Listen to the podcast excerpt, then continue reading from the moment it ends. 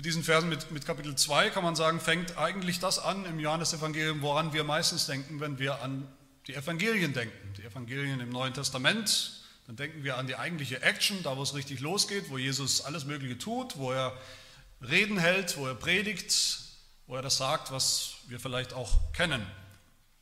Wir haben das Vorwort in diesem Evangelium uns angeschaut, wo wichtige Grundlagen, wo der Schreiber Johannes wichtige Grundlagen, Fundamente legt man kann ruhig sagen, theologische Fundamente legt, damit wir gleich von Anfang an begreifen, wer dieser Jesus ist, um den es dann geht, auch sehr praktisch in diesem Evangelium, damit wir das alles wissen, schon bevor Jesus überhaupt geboren wird, bevor Jesus auftritt, was er ja hier tut. Er tritt auf als erwachsener Mann mittlerweile, um die 30 Jahre. Wir haben gehört, wie Jesus gekommen ist, aufgetreten ist und wie er seine ersten Jünger schon gefunden und äh, berufen hat, die sich ihm an geschlossen haben. Wir können sagen, jetzt kann es losgehen und es geht auch los mit dem eigentlichen Evangelium. Und das allererste, was Jesus tut, ist gleich ein Wunder, ein, vielleicht eines der bekanntesten Wunder sogar, nämlich die Verwandlung von Wasser zu Wein. Eine Geschichte, die viele Menschen kennen, die vielleicht auch sonst von der Bibel kaum etwas anderes kennen. Und wir wollen uns dieses, äh, dieses Wunder anschauen und uns fragen, was hat Jesus da eigentlich getan und warum hat er das getan? Und dann wollen wir ein bisschen hinter die Kulissen schauen und uns fragen, was will uns das eigentlich sagen? Was will Jesus uns hier sagen? Und was wir sehen, ist zuerst eine bestimmte, eine bestimmte Erwartung, dass Jesus etwas tut. Das ist mein erster Punkt. Dann zweitens eine Erfüllung. Jesus erfüllt oder die Frage, erfüllt Jesus eigentlich die Erwartung? Und drittens finden wir hier eine Erklärung, was das Ganze eigentlich soll.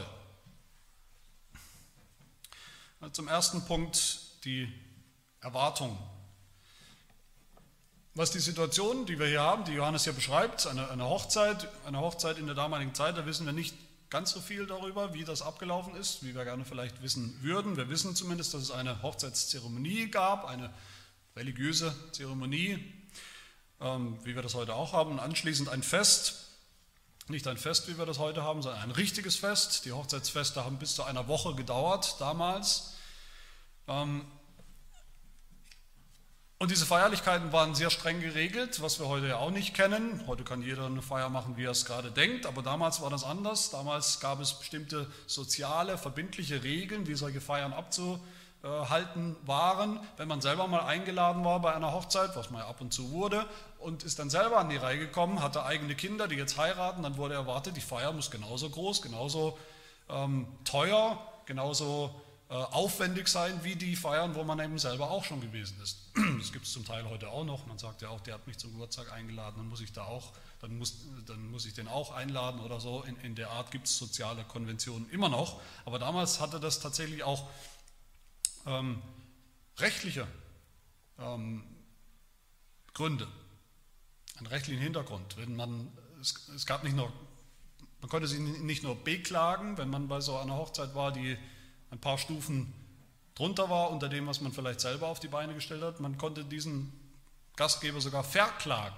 Und da gibt es Beispiele, dass das in der Geschichte auch passiert ist. Jemand hat einen Gastgeber, einen Bräutigam oder den Brautvater ähm, verklagt, weil die Hochzeit eben nicht angemessen war, die Feier nicht angemessen war. Das ist wichtig für unsere Situation hier. Das Problem war kein kleines Problem. Ich glaube, wir denken oft, wenn wir diese Geschichte hören, naja, der Wein ist ausgegangen, was ist das große Problem? Dann sollen sie halt Cola trinken oder Saft oder Wasser oder was auch immer. Erstens hat man damals nichts anderes getrunken, man hat Wasser getrunken im Alltag, aber bei Feierlichkeiten hat man eben Wein, also verdünnten Wein, aber echten Wein getrunken. Und zweitens war das tatsächlich das Problem, wenn der Wein dann ausgegangen ist, dann hat das bedeutet, entweder, dass man sich einfach nicht mehr leisten konnte, was ein Problem war, oder, was noch schlimmer ist, dass man die Gäste nicht wirklich schätzt. So oder so war es ein Problem in der damaligen Kultur, in der damaligen Welt noch viel mehr, in einer Schamkultur war das noch ein viel größeres Problem, was hier passiert ist. Wein war damals wie heute ein, ein, ein Zeichen von Feierlichkeit, Feierstimmung, Gastfreundschaft, Wertschätzung. Dass es, wie gesagt, um, um echten Wein ging, Das wird auch angezweifelt von manchen. Ich glaube, das kann sich jeder zusammenreiben anhand von Vers 9, wo ja immerhin steht, dass normalerweise die Leute oder manchmal die Leute betrunken geworden sind von dem Wein, um den es geht. Es war echter Wein. Wenn man das alles zusammennimmt, kann man davon ausgehen, dass die Familie des Bräutigams, der Gastgeber, die die Feier ausgerichtet haben, oder das junge Paar zumindest, das da geheiratet hat, dass sie arm waren. Sie haben versucht, eine angemessene Feier auszurichten, wozu sie verpflichtet waren, aber irgendwann nach ein paar Tagen, also nicht nach zwei Stunden, wie wir vielleicht denken, die haben gerade so eine kurze Feier gehabt und plötzlich war der Wein weg. Wie kann das sein? Haben sie sich so verkalkuliert? Nein, nach ein paar Tagen mit vielen, vielen Gästen ging dooferweise der Wein aus und alles drohte den Bach runterzugehen. Möglicherweise stand dieses junge Paar hier vor der sozialen Ächtung, dass alle gesagt haben, die schätzen ihre Gäste nicht, die schätzen uns nicht. Oder sie standen vor dem finanziellen Ruin oder vielleicht sogar vor beidem. Und das eben gleich zu Beginn ihrer Ehe, ihrer jungen Ehe. Das ist ungefähr die Situation, in der wir uns befinden. Das war eine, eine schwierige Lage, eine prekäre Lage. Alles beginnt hier mit einem Mangel, mit, einem, mit einer echten Notlage. Das ist nichts Kleines, was hier passiert ist. Und die erste, die diesen Mangel hier erkennt, die das Problem, die Problemlage erkennt und anspricht, das ist die Mutter von Jesus, Maria. Wir wissen, sie heißt Maria, sie wird aber hier und auch im Johannesevangelium nicht mit Namen genannt. Sie ist besonders wichtig als einfach als die Mutter Jesu, als die Mutter des Messias. Die hatte vielleicht irgendeine besondere oder enge Beziehung zu diesem Brautpaar oder zu der Familie der, der Braut oder des Bräutigam. Sie war auf jeden Fall schon bei der Hochzeit, bevor Jesus und die Jünger und wahrscheinlich auch die anderen Gäste gekommen sind, aufgekreuzt sind. Und sie stellt diese Not fest, sie sagt, sie haben keinen Wein mehr mitten in der Feier. Und sie sagt das nicht zu irgendjemandem, sie sagt das zu ihrem Sohn, sie sagt das zu Jesus.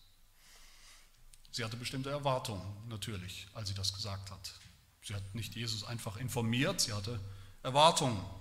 Zunächst mal die Erwartung sicherlich, sonst hätte sie es nicht gesagt, die Erwartung, dass Jesus da irgendwie helfen kann, dass er irgendwie Abhilfe schaffen kann. Vielleicht hat sie noch nicht erwartet und hat sie noch nicht gedacht an ein Wunder, aber doch hatte sie die Erwartung, dass Jesus das Problem lösen kann, aus der Bredouille helfen kann, diesem Brautpaar, und dass es auch tun wird, dass es gefälligst tun wird, tun soll. Maria wusste natürlich schon vieles über ihren Sohn, sie war ja dabei bei der Geburt, wie das passiert ist, sie wusste die wunderbaren, im wahrsten Sinne des Wortes, Umstände der Geburt, immerhin ein Kind geboren von ihr, aber ohne Mann, durch den Heiligen Geist, Sie wusste, was passiert war nach der Geburt, dass irgendwelche Fremden aus der Ferne gekommen sind, um dieses Kind anzubeten. Sie wusste, dass Herodes so zornig war, irgendwas ihm nicht gepasst hat, dass er dieses Kind, ihr Kind, aus dem Weg räumen wollte. Ich denke, wir können zumindest davon ausgehen, dass Maria hier auch schon erkannt hat, was die Jünger, von denen wir letzte Woche gehört haben, was die Jünger, die ersten Jünger Jesu, schon immerhin erkannt haben über Jesus, dass er auf jeden Fall, egal was er wirklich ist, nicht nur irgendein Mensch ist, sondern vielmehr, dass er der Messias ist, dass er der ist, der kommen sollte, von dem im Alten Testament überall die Rede ist. Vielleicht hat sie sich auch schon eine Weile gefragt, Jesus war ein erwachsener Mann, vielleicht hat sie sich schon eine Weile gefragt, wenn das so ist, wenn mein Sohn wirklich der Messias ist, ja, wann geht es denn dann los? Wann wird er dann auch endlich entsprechend auftreten? Wann wird er endlich mit einem großen Paukenschlag an die, an die Öffentlichkeit gehen, damit wirklich jeder weiß, wer er ist? Wann sehen wir äh, was davon? Wann sehen wir endlich was von der Macht Gottes in ihm, an ihm? Und vielleicht hat sie dann gedacht, jetzt wäre doch ein guter Moment. Das ist eine echte Notlage, da sind viele Leute. Jetzt könnte Jesus wirklich was Gutes tun hier. Vielleicht muss ich ihm nur ein bisschen nachhelfen, auf die Sprünge helfen. Sie hatte eine bestimmte Erwartung, eine große Erwartung an ihren Sohn und genau diese Erwartungshaltung ist es, die Jesus hier sanft, aber doch sehr bestimmt kritisiert. Jesus antwortet, Frau, was habe ich mit dir zu tun? Bessere Übersetzung wäre wahrscheinlich, Was haben du und ich gemeinsam? Was haben wir gemeinsam? Für uns klingt das aufs erste Lesen oder Hören respektlos. Er sagt Frau, aber das ist auch zum Teil ein Übersetzungsproblem. Im Griechischen ist das nicht so gemeint, im Urtext ist das nicht respektlos gemeint. Wir finden hier sicherlich nicht, obwohl das auch schon Leute behauptet haben, irgendein Beispiel dafür, dass Jesus hier selber vielleicht das fünfte Gebot gebrochen hat, dass er seine eigene Mutter nicht geehrt hat. Jesus ist nicht ruppig, Jesus ist nicht unfreundlich mit ihr. Es geht um eine Sache, es geht um ihre Erwartung. Jesus macht deutlich hier, mit diesen wenigen Worten macht er deutlich, dass da eine Distanz ist zwischen ihm und seiner leiblichen Mutter. Dass nicht sozusagen die, die Blutsverwandtschaft alles übertrumpft, sondern dass jetzt etwas Entscheidenderes, Wichtigeres im Raum steht. Solange Jesus klein war, solange Jesus aufgewachsen ist, bei seinen Eltern im Elternhaus war, hat er sich seinen Eltern untergeordnet, hat er seine Eltern respektiert, hat er dieses fünfte Gebot natürlich auch gehalten, wie alle anderen Gebote. Jetzt ist er erwachsen. Und noch mehr, jetzt beginnt das, was Maria vielleicht erwartet hat, nämlich dass er jetzt als Messias, als Gottes Sohn auftritt und handelt. Und deshalb hat sich sein Verhältnis zu seiner leiblichen Mutter verändert. Er steht nicht mehr unter ihrer Autorität, sondern er steht ganz eindeutig unter der Autorität seines Vaters, unter der Autorität Gottes. Das, was Gott will, muss er tun, war seine Aufgabe. Und Jesus bestärkt das ja durch den Nachsatz, wo er sagt, meine Stunde ist noch nicht gekommen. Maria, du denkst, meine Stunde ist jederzeit. Ich kann einfach, wie ich es will, was Großes tun, zeigen, wer ich bin, wer ich wirklich bin.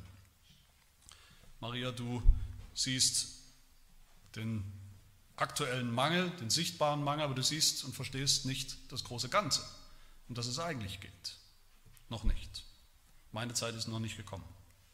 Was meint Jesus damit? Jesus wird das noch mehrfach sagen im Johannesevangelium, diesen Satz. Meine Zeit, meine Stunde ist noch nicht gekommen. Das sagt er bis Kapitel 12 immer wieder. Und dann in Kapitel 12 wendet sich alles. Dann hört er plötzlich ständig das Gegenteil.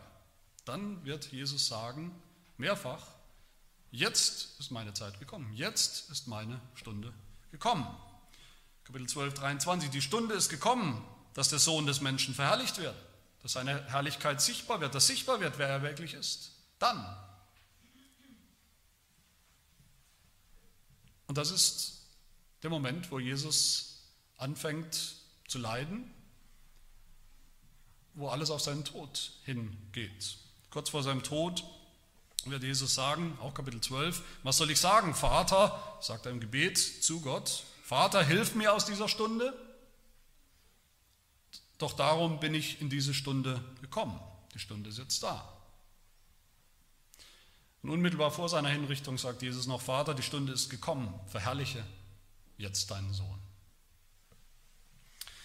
Das ist eigentlich das, was Maria erhofft, sich erhofft hat, was sie erwartet hat, dass Jesus sich zeigt als der, der er wirklich ist, als der Messias, als der, dem es nur eine Kleinigkeit ist, hier in dieser Not für ein bisschen Wein zu sorgen. Dieser Moment ist noch nicht gekommen. Warum? Weil erst am Kreuz die Stunde Jesu kommen wird. Weil erst wenn er ans Kreuz geht, klar werden wird, wer er wirklich ist, wofür er eigentlich gekommen ist. Jesus ist nicht gekommen, um mal hier, mal da eine Not zu lindern, ein kleines Wunder zu tun, sondern er ist gekommen, um die Not der Menschen schlechthin zu lindern, wegzunehmen, nämlich die Not der Sünde, dass die Menschen alle in Sünde verstrickt sind und dem Tod verfallen sind. Nicht nur, dass die Menschen keinen Wein haben, sondern dass sie kein Leben haben. Dass sie dem Tod verfallen sind. Das wird seine Stunde sein. Dann wird klar sein, wer er wirklich ist. Was Jesus ja gesagt hat, das war natürlich bestimmt nicht leicht für Maria zu begreifen. Es ist ja schon nicht leicht für normale Eltern, wenn Kinder älter werden, wenn Kinder erwachsen werden, wenn Kinder das Haus verlassen, auf eigenen Beinen stehen. Aber bei Maria war das natürlich noch eine ganz andere Kategorie zu begreifen, dass der eigene Sohn jetzt das tun muss, was Gott von ihm will, wozu Gott ihn gesandt hat, nicht ich als Mutter. Aber dass Maria sich eben nicht respektlos, unfreundlich behandelt gefühlt hat von ihrem Sohn und dass sie sogar angefangen hat zu begreifen, dass Jesus einen anderen Plan hat, einem anderen Plan folgt, als sie, als alle Menschen begreifen können noch. Das sehen wir deutlich an ihrer Reaktion auf seine Worte. Sie diskutiert nicht rum mit ihm, sagt, ja, du kannst doch trotzdem mal was tun. Sie will ihn nicht überreden, sondern sie sagt zu den Dienern bei der Hochzeit, was er euch sagt, das tut. Was ist das für eine Aussage? Das ist eine Aussage, die sagt, der hat hier das Sagen, der hat hier den Überblick, der weiß, worum es geht. Deshalb hört auf ihn und tut, was er sagt. Sicher war die Maria nicht die Einzige, die Erwartungen gehabt hat an Jesus in dieser Situation bei der Hochzeit. Die Jünger waren ja auch dabei, die Jünger, von denen wir gehört haben, Nathanael zum Beispiel, alle anderen auch, die wussten ja auch schon, dass Jesus eben mehr ist als nur ein Mensch, dass er selber Gott ist, Gott, der alles sieht, der immer schon Nathanael gesehen hat, der alles über ihn weiß, der allwissend ist, der allmächtig ist. Natürlich könnte er was tun in dieser Situation. Und vielleicht hatte sogar das Brautpaar auch Erwartungen, wir wissen es nicht. Und bis heute ist das eigentlich die entscheidende Frage, wenn es um Jesus geht. Welche Erwartungen stellen wir an Jesus? Was wollen wir von Jesus? Was erwarten wir von ihm? Meinen wir, wir wüssten genau, was er tun soll? Vielleicht wissen wir es sogar besser als er selbst? Was gerade dran wäre, was gerade wichtig ist, was gerade die eigentliche Not ist, die er lindern soll, gefälligst? Vielleicht wollen wir auch, wenn wir ehrlich sind, eigentlich am liebsten, dass er einfach ein Wunder tut. Wollen wir einen Jesus, der ein paar coole, gehörige Wunder tut, aber der im Grunde nicht viel mehr ist dann am Ende als ein Zauberer. Der kann tolle Dinge. Und damit ist das auch erledigt. Wollen wir vielleicht, haben wir die Erwartung, dass Jesus einfach unser Problemlöser ist? Wir schildern ihm eben unsere Not, die wir gerade haben, im Alltag oder wie auch immer. Und Jesus soll sie gefälligst in den Griff bekommen. Ist das das, was wir von Jesus erwarten? Für viele Menschen ist das so, für viele Menschen ist das die Erwartung. Ich habe vor kurzem noch eine Geschichte gehört von einer Kirche auf dem Land in einem Dorf, wo ein Kind gestorben ist, ein Kind ermordet wurde. Da war eine große Not in diesem kleinen Dorf, alle haben darunter gelitten und plötzlich sind alle in die Kirche gegangen. Die Kirche war gerammelt voll. Alle, wollten, alle hatten Fragen, alle wollten Antworten, alle wollten was sehen. Alle hatten Erwartungen, auch an Gott könnte man sagen, dass er uns Antworten gibt. Und weil Gott das so nicht getan hat, diese Erwartung so nicht erfüllt hat, kaum war der Fall geklärt, der Fall, dieser Mordfall geklärt, war die Kirche sogar leerer als zuvor. Und so ist die Welt. Wir haben unsere eigenen Erwartungen, werden nicht erfüllt von Gott. Thema erledigt. Ich kenne auch viele Christen, bei denen das ähnlich ist. Die haben Erwartungen, sehr konkrete Erwartungen an Jesus, was er tun soll in unserer Situation, die wir haben. Genaue Erwartungen, wie er uns retten soll aus unserer Notlage. Aber diese Christen scheren sich nicht um das große Ganze wozu Jesus wirklich gekommen ist. Sie wollen eigentlich nicht den ganzen Jesus, sie wollen nicht den ganzen Messias, sie wollen einen spektakulären Wunderheiler. Und das reicht ihnen auch. Wie stark ist unser Glaube, unser Vertrauen auf Jesus? Glauben wir, dass Jesus sich uns zeigen kann als der, der er wirklich ist, dass er sich uns offenbaren kann, auch vielleicht dann, wenn die Umstände unseres Lebens die aktuelle Not, die wir vielleicht empfinden, vielleicht nicht sofort gelöst, verändert wird, weil seine Stunde in Anführungsstrichen so noch nicht gekommen ist, auch in unserem Leben. Können wir glauben und vertrauen, dass Jesus vielleicht einen anderen, einen größeren Plan hat, sich noch mehr zu verherrlichen, als nur diese konkrete Notlage zu lösen? Oder erwarten wir vielleicht eher, dass Jesus sich unseren Wünschen und unseren Plänen beugt, weil wir wissen ja, was der beste Plan ist? Ich will damit natürlich nicht sagen, dass Jesus sich nicht um konkrete Nöte im Alltag und in unserem Leben kümmert oder schert. Ganz im Gegenteil, das ist das Zweite, was wir hier sehen. Das erste war die Erwartung, das zweite ist die Erfüllung. Das sehen wir immer wieder in diesem Evangelium und in den anderen auch. Es gibt irgendeine Not, irgendein Mensch oder eine Gruppe von Menschen haben eine bestimmte Not, eine große Not, eine Erwartung, dass Jesus was tun soll. Da ist jemand krank, behindert, todkrank, was auch immer. Und Jesus soll diese Not wegnehmen. Er soll für Wein sorgen, eben hier. Und dann sehen wir immer wieder dieses Muster Jesus. Was tut Jesus als allererstes? Er weist diese Leute zurecht. Er will ihre Erwartungen so nicht erfüllen. Und dann, was sehen wir dann als drittes immer wieder als Muster? Jesus tut es dann doch. Er erfüllt die Erwartung doch. Wie haben wir das zu verstehen? Maria will, dass Jesus für Wein sorgt, dass, dass er sozusagen dem jungen Paar jetzt aus dieser Bredouille hilft. Und er sagt zu ihr, er kritisiert eigentlich die Erwartung, zumindest ein Stück weit, sagt zu ihr, sie hat ihm eigentlich nichts zu sagen. Er steht unter einer anderen Autorität. Er belehrt sie, er sagt, meine Zeit ist noch nicht gekommen. Und dann geht Jesus hin in der Geschichte hier und tut genau das, was von Anfang an eigentlich die Erwartung war.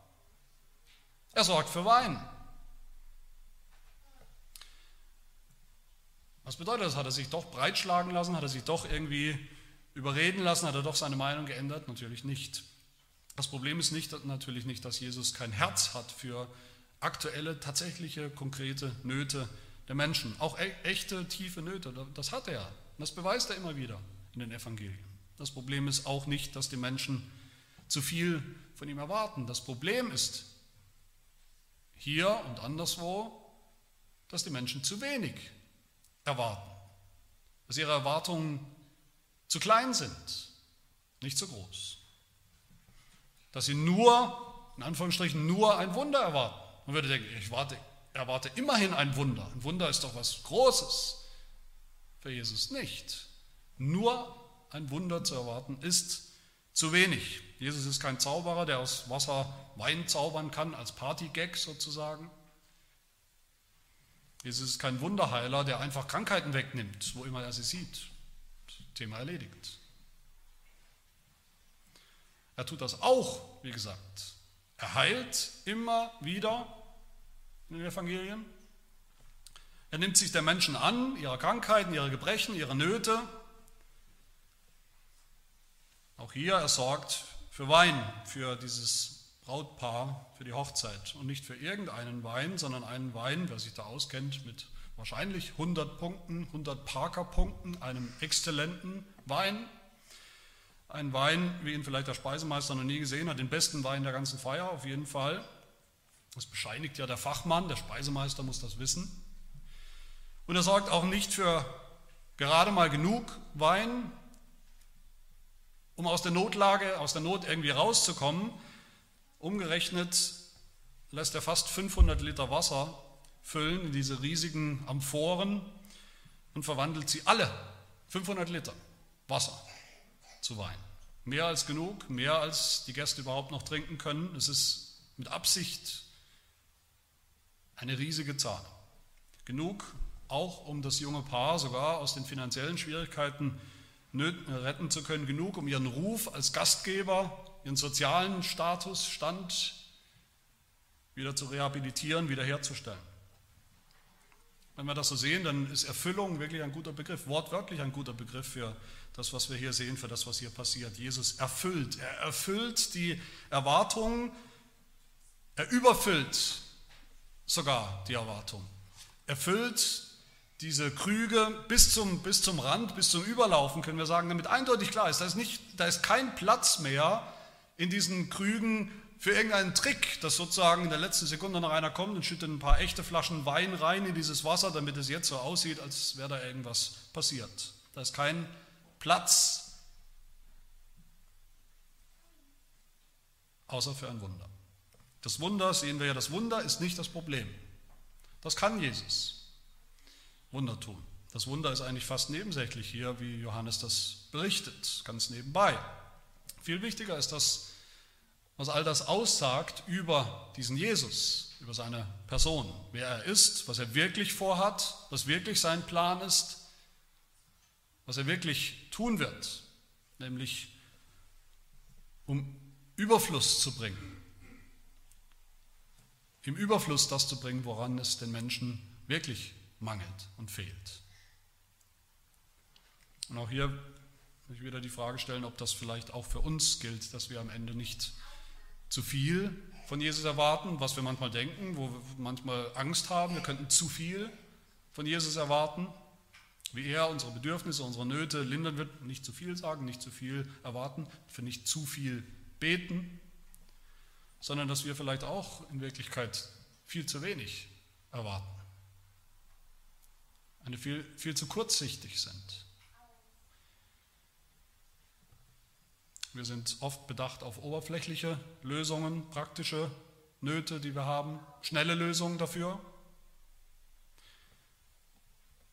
Bedacht auf das, was wir vermeintlich jetzt gerade brauchen und wir wissen es am allerbesten, meinen wir, was wir jetzt gerade brauchen und sehen dahinter nicht, oft nicht unsere wahre Not, die Jesus wegnehmen will, die Jesus lindern will. Aber was genau will Jesus hier tun? Was soll Maria die Jünger, die Hochzeitsgäste, was sollen sie alle begreifen? Was sollen wir hier begreifen, ist mein letzter Punkt. Die Erwartung war das erste, die Erfüllung ist das zweite und dann kommt die Erklärung. Ihr kennt das wahrscheinlich auch, viele Menschen, die nicht von sich sagen würden, dass sie glauben, oder die es sogar sagen würden, im Moment glaube ich nicht, im Moment bin ich ein Atheist oder was auch immer, die sagen, wenn ich glauben soll, dann soll Gott, dann soll Jesus doch einfach, euer Jesus doch einfach irgendein Wunder tun in meinem Leben und ein Wunder, das ich sehe. Dann glaube ich. Das ist eine allgemeine, eine weit verbreitete ähm, Erwartungshaltung oder, oder Einstellung oder ein Gedanke. Nur ein klitzekleines Wunder. Dann ist alles geritzt. Dann glaube ich natürlich. Wenn, es wirklich ein attestiertes Wunder ist, dann glaube ich ganz natürlich. Das wird mich überzeugen. Wunder sind, Wunder sind cool, Wunder sind anscheinend auch selbsterklärend. Wenn ein Wunder passiert, dann weiß jeder Bescheid. Dann kann man nur glauben, dann glauben alle Leute. So denken wir oft, so denken viele. So reden die Menschen mal. Ich habe auch ungläubige Freunde, die immer mal wieder den Spruch loslassen, wenn wir irgendwo sind und es gibt zu wenig Bier, dann sagen sie, ob ich da nicht als Pastor irgendwas tun kann, was verwandeln kann, ob es da nicht irgendwie Zeit ist für irgendein kleines Wunder. Die haben auch so ihre Erwartungen, auch wenn es spaßhaft gemeint ist. Aber natürlich gibt es das in der Bibel, keine Frage. Natürlich gibt es Wunder in der Bibel, die, sind wichtig. Natürlich hat Jesus Wunder getan. Natürlich gehören Wunder, der Glaube an Wunder zum, zum, zur Grundlage, zum Fundament des christlichen Glaubens. Unser, unser Glaubensbekenntnis, das apostolische Glaubensbekenntnis, ist voll von Wundern. In diesen wenigen Zeilen, das Wunder der Schöpfung aus dem Nichts, dass Gott, da wo nichts war, plötzlich war alles da. Der Glaube an die Jungfrauengeburt, die Schwangerschaft durch den Heiligen Geist, wie auch immer das geht, der Glaube an die ganzen Wunder, die Jesus getan hat in seinem Leben, der Glaube an das Wunder der Auferstehung von den Toten. Wer nicht, wer nicht an Wunder glaubt, der glaubt gar nicht, der glaubt auch nicht an Jesus Christus, der ist kein Christ. Soweit ist das schon richtig. Wunder sind wichtig. Aber in der ganzen Bibel oder nirgendwo in der Bibel sind Wunder jemals ein Selbstzweck. Und schon gar nicht sind Wunder jemals ein, ein Automatismus. Da passiert ein Wunder und automatisch, die, die dabei sind, bumm, alle sind sie gläubig. Wir sehen das immer wieder in den Evangelien, wie Wunder passieren. Und da stehen viele dabei und sie staunen und sie sagen, da ist irgendwas Unerklärliches, Großes, Wunderbares vielleicht passiert. Und dann gehen sie hin und leben wie vorher auch. Sie glauben noch lange nicht, schon gar nichts an diesen Jesus Christus, wer er wirklich ist. Sie glauben höchstens, da ist was Irreguläres, Komisches, Wunderbares passiert. Und das war's.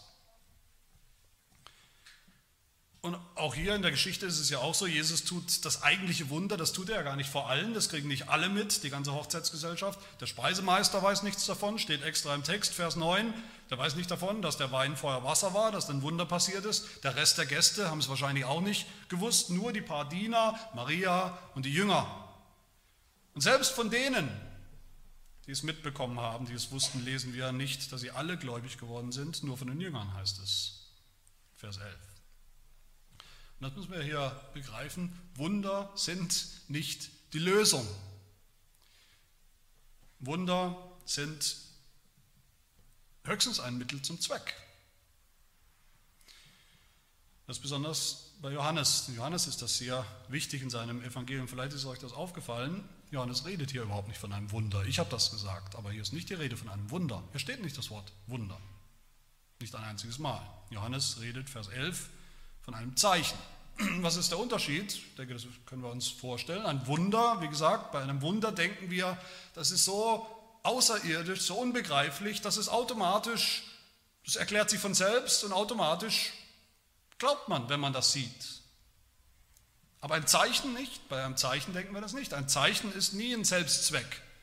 Ein ein Zeichen, ein Symbol, ein Straßenverkehrsschild, was auch immer, ist kein Selbstzweck. Es zeichnet, es, es deutet immer hin, es zeigt auf etwas anderes. Es hat immer eine Botschaft.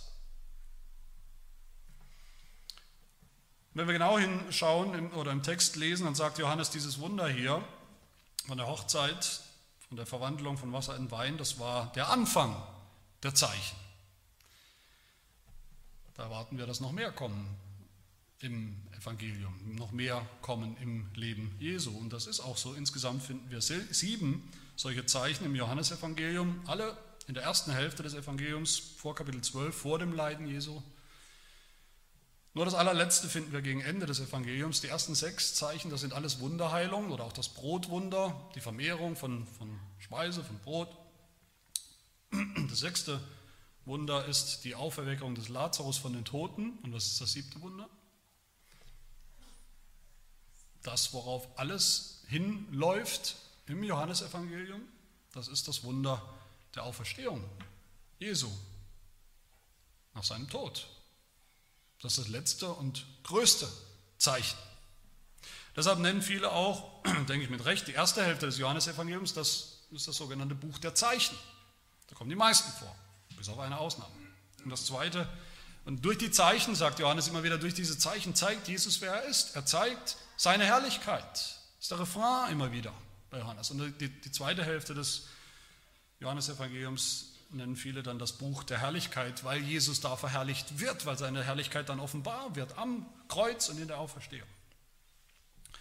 Das heißt, all diese Zeichen, die wir noch sehen werden, die, die Zeichen, die Jesus tut, die sieben Zeichen, haben alle nur einen Zweck. Sie haben einen Zweck, sie sind kein Selbstzweck, sie haben alle einen Zweck, nämlich um uns Jesus zu zeigen, uns seine Herrlichkeit zu zeigen, die ganze Fülle von dem, wer er wirklich ist. Es fängt schon an, ganz am Anfang des Evangeliums haben wir gehört, Kapitel 1, Vers 14, das Wort wurde Fleisch, das ist auch ein Wunder, das Wunder der, der Fleischwerdung, der Geburt des Sohnes Gottes als Mensch. Und es wohnte unter uns und wir sahen seine Herrlichkeit, eine Herrlichkeit als des Eingeborenen vom Vater voller Gnade und Wahrheit. Und auch hier ist das Ziel, die Herrlichkeit Jesu, die Herrlichkeit Gottes zu sehen. Wir werden gleich dazu kommen. Und das zieht sich durchs ganze Evangelium. Die Zeichen zeigen uns etwas. Die Herrlichkeit Gottes, die Herrlichkeit Jesu, wer er ist. Das heißt, für uns, es reicht nicht zu erkennen oder anzuerkennen, dass Jesus das eine oder andere Wunder vollbringen kann oder auch vollbracht hat tatsächlich. Damit fängt es alles erst an mit dem Wasser, das plötzlich zu dem allerbesten Wein geworden ist, damit fängt es erst an. Damit, mit diesem Wunder, mit diesem Zeichen konfrontiert Jesus die, die dabei waren, mit sich selbst. Wer er ist. Wer bin ich? Für wen haltet ihr mich? Welche Erwartungen habt ihr an mich? Was glaubt ihr überhaupt, dass ich für euch tun kann und tun werde? Wofür ich gekommen bin? Und wie andere Zeichen ja auch, auch in unserer in unserem Leben nicht zufällig gewählt sind. Straßenverkehr ist ja kein Zufall, dass das Zeichen mit dem Pfeil drauf, was damit zu tun hat, dass wir abbiegen sollen oder dürfen. So ist auch dieses erste Zeichen, das Jesus tut, überhaupt nicht zufällig. Es ist sehr bedeutungsschwanger in seinen Details. Es zeigt uns den Messias, aber wie konkret zeigt uns dieses Zeichen den Messias? Das Erste, was wir natürlich sehen, ist, der Messias kommt zu einer Hochzeit. Ist das Zufall? Jesus war halt gerade da? Nein, natürlich nicht. Nichts ist Zufall von dem, von allem, was Jesus getan hat. Alles ist haarklein geplant von Gott selbst, Gottes Vorsehung, um deutlich zu machen, wer er ist, der Messias. Was passiert denn? Was steht denn im Alten Testament? Was war denn die Hoffnung im Alten Testament, wenn der Messias kommt? Was passiert dann? Dann gibt es eine Hochzeit. Jesaja 62, nur ein Beispiel von vielen. Wenn der Messias kommt, dann wird es sein wie eine Hochzeitsfeier. Da heißt es, wie ein junger Mann sich mit einer Jungfrau vermählt, so werden deine Söhne sich mit dir vermählen. Und wie sich dein, ein Bräutigam an seiner Braut freut, so wird dein Gott sich an dir freuen, wenn der Messias kommt. Wenn der Messias kommt, dann wird das eine Hochzeitsfeier sein. Immer wieder, schon im Alten Testament. Und rein zufällig, in Anführungsstrichen, inklusive bestem Wein.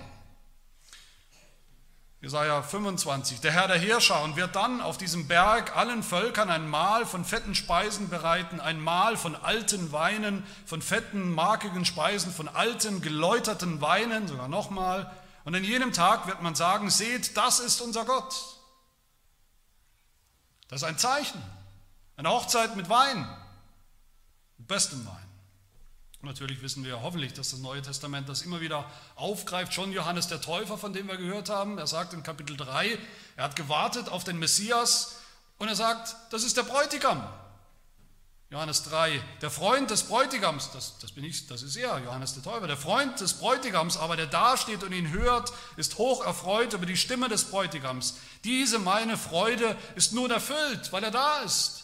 Der Bräutigam ist da, der Messias, und damit fängt die Hochzeit an. Und damit kann ich abdanken. Johannes der Täufer. Und Jesus selbst tut das natürlich auch. Er vergleicht immer wieder das, was er tun wird, das Himmelreich, das er bringt, mit einer Hochzeit. Immer wieder. Das ist fast sein Lieblingsthema oder Motiv.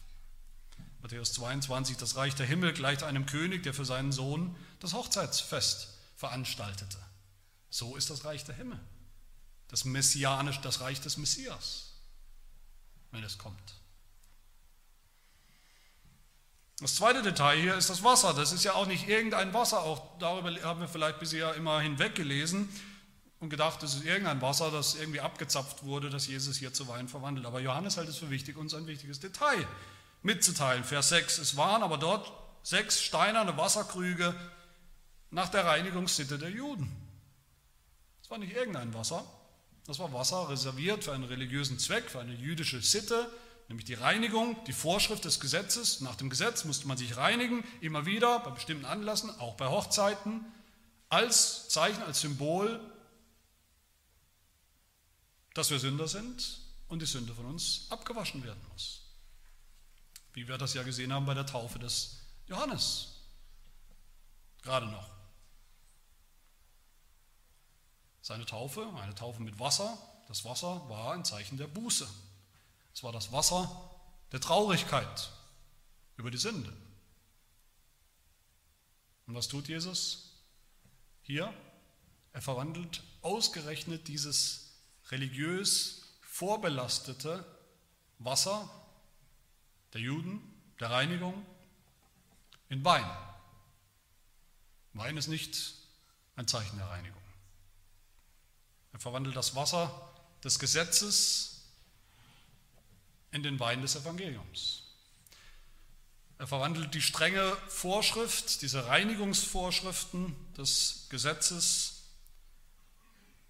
in die ausgelassene Feierstimmung eines Hochzeitsmahles mit Wein, in die Freude des Evangeliums, von dem jetzt alle Völker trinken dürfen, nicht nur die Juden.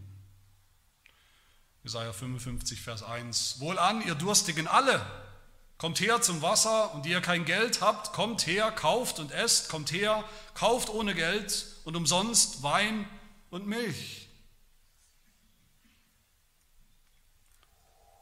Das dritte Detail dieses Zeichen ist auch nicht zufällig ein Verwandlungswunder.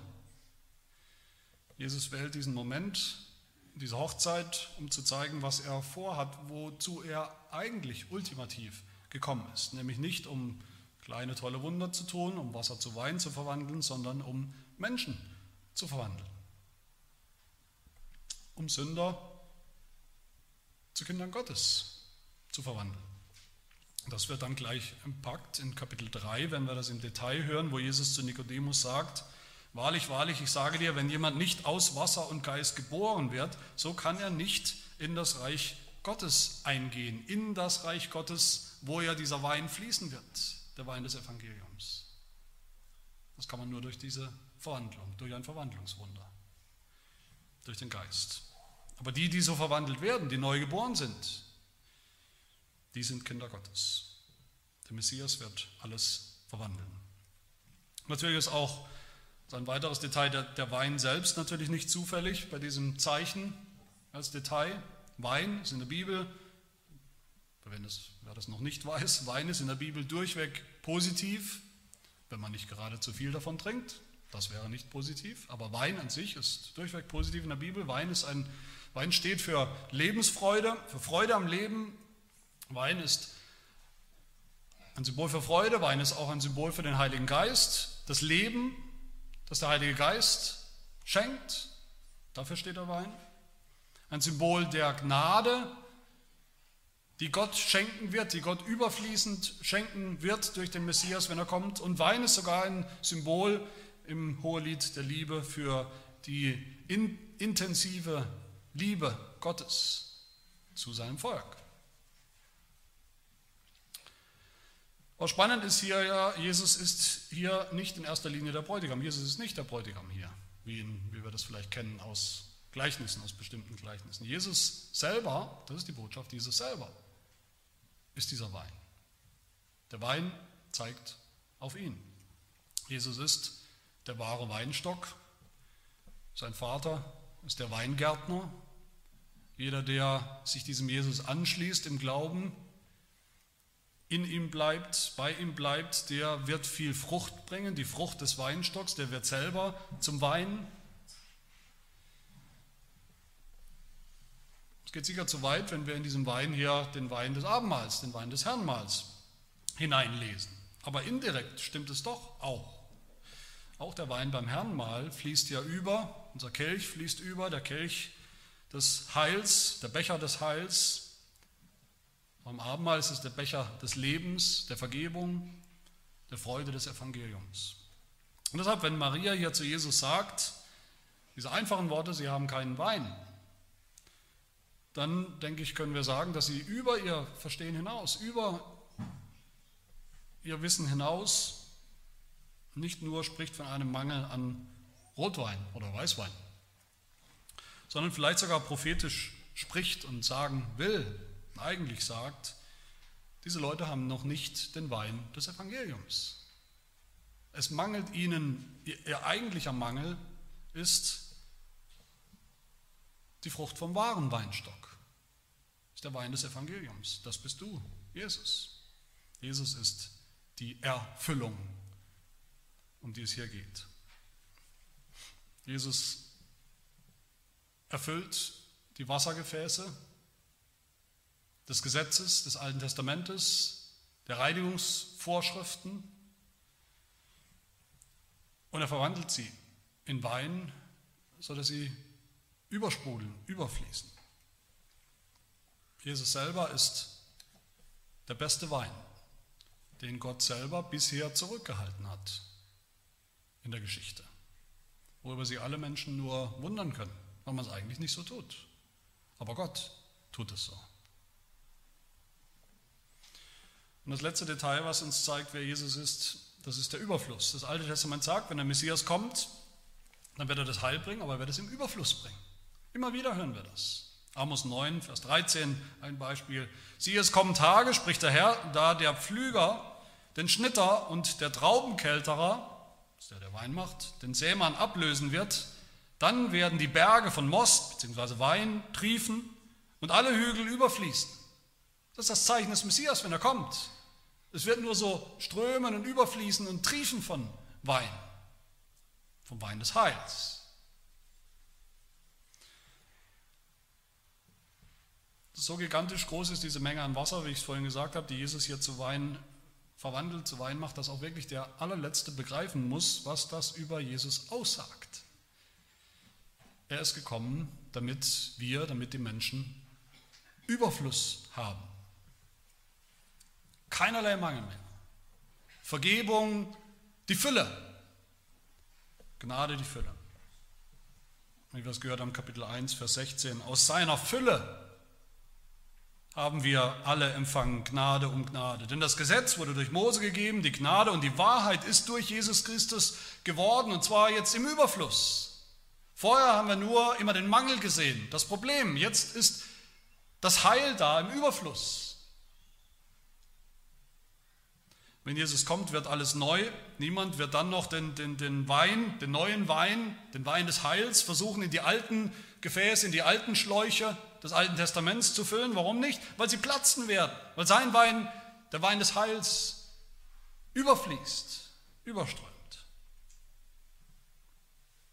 Ja, Jesus nimmt sich an unserer konkreten Nöte, der konkreten Nöte von Menschen in, in seinem Leben, denen er begegnet ist. Aber er lindert vor allem die wirkliche Not, die größte Not, die wir haben, nämlich die Not der Sünde und zwar mit dem Wein des Evangeliums und seinem Tod und seinem Blutvergießen am Kreuz für uns. So sagt der Apostel Paulus in Philippa 4, so wird mein Gott allen euren Mangel, allen euren Mangel ausfüllen, überfüllen, nach seinem Reichtum in Herrlichkeit in Christus Jesus. Das heißt, Jesus ist kein geiziger Erlöser, der, wenn es hochkommt, gerade mal knapp, genau tut, was wir gerade brauchen, sondern er ist einer, der Erlösung bringt im Überfluss. Johannes 10, Vers 10 sagt Jesus, ich bin gekommen, damit sie das Leben haben und es im Überfluss haben. So ist der Messias, das ist das Zeichen hier der Überfluss seines Heils. Und als die Jünger das gesehen haben und begriffen haben, da haben sie nichts weniger erkannt als die Herrlichkeit Gottes, Vers 11. Ich will nochmal daran erinnern, an die Exodus-Geschichte Mose ist auch am dritten Tag auf den Berg, auf den Berg Sinai gestiegen. Warum? Um dort die Herrlichkeit Gottes zu sehen. Allein. Hier sehen die Jünger am dritten Tag, wie es heißt, alle die Herrlichkeit Gottes. Unverhüllt, mit eigenen Augen. In Jesus Christus. Die Israeliten haben damals gesagt, an diesem Berg, bei dieser Begegnung, alles, was der Herr gesagt hat, das wollen wir tun. Und sie haben es nicht getan. Sie sind ungehorsam gewesen. Maria sagt hier über den Messias, das, was er euch sagt, das tut. Glaubt einfach seinen Worten. Und wozu? Was ist das Ziel? Warum die Herrlichkeit Gottes sehen? Bei Mose und beim Volk Israel damals, warum die Herrlichkeit Gottes sehen? Sie haben sie gesehen, Exodus 19, damit sie glauben. Und hier genauso, hier heißt es diesem Zeichen auch, Vers 11, Jesus ließ seine Herrlichkeit offenbar werden und seine Jünger glaubten an ihn. Sehen wir das? Sehen wir den Messias hier? Wer er wirklich ist, wie er wirklich ist? Sehen wir hier die ganze Hoffnung des Evangeliums, dass wir schon jetzt sein Volk, seine Braut sind und er unser Bräutigam, dass wir im Glauben schon jetzt unterwegs sind ins Himmelreich zu diesem himmlischen Hochzeitsmahl des Lammes, wo wir am Ende den allerkostbarsten Wein überhaupt genießen werden, nämlich Jesus selbst, den Wein des ewigen Heils, den Wein des ewigen Lebens. Sehen wir hier mehr hoffentlich als nur das nackte, bloße Wunder, empfinden wir hier mehr als nur Sensationslust, Sensationsgier, sehen wir hier vor allem ein Zeichen, ein Zeichen, das uns direkt zu Jesus Christus hinführt. Im Vertrauen, im Glauben an ihn. Wenn ja, dann dürfen wir gespannt sein, weil wie gesagt ist das nur das erste Zeichen. Wir können gespannt sein auf die anderen Zeichen, die Jesus noch getan hat damals und die er noch tut, auch heute noch tut in unserem Leben. Amen. Wir beten. unser Gott, wir danken dir, dass du uns Jesus Christus gezeigt hast auf eine Art und Weise, die wir uns nicht ausdenken können, in unserem gesunden Menschenverstand, die wir uns nicht mal ausmalen können. In diesem Zeichen hast du uns, wie den Jüngern damals, offengelegt, offenbart, wer Jesus ist. Und wir können eigentlich nur darüber staunen, ja auch über seine Wundermacht, Wunderkraft, die Macht, die Macht des Schöpfers, der aus dem Nichts etwas erschaffen kann, was nicht da war, der aus dem Tod das Leben hervorbringen kann, der Menschen Sünder, wie wir sind, völlig neu machen kann, völlig verwandeln, völlig umgestalten kann. Er hilft uns, dass wir darin seine Herrlichkeit erkennen und dass wir an ihn glauben, auf ihn vertrauen, in allem, was uns begegnet, in allen Nöten unseres Lebens, den kleinen wie den ganz großen, den praktischen wie den geistlichen Nöten. Vertrauen, dass er uns nicht nur irgendeinen Bordeaux schenkt, sondern den Wein der Sündenvergebung, den Wein des Evangeliums, den Wein des Heils. Das bitten wir in Jesu Namen. Amen.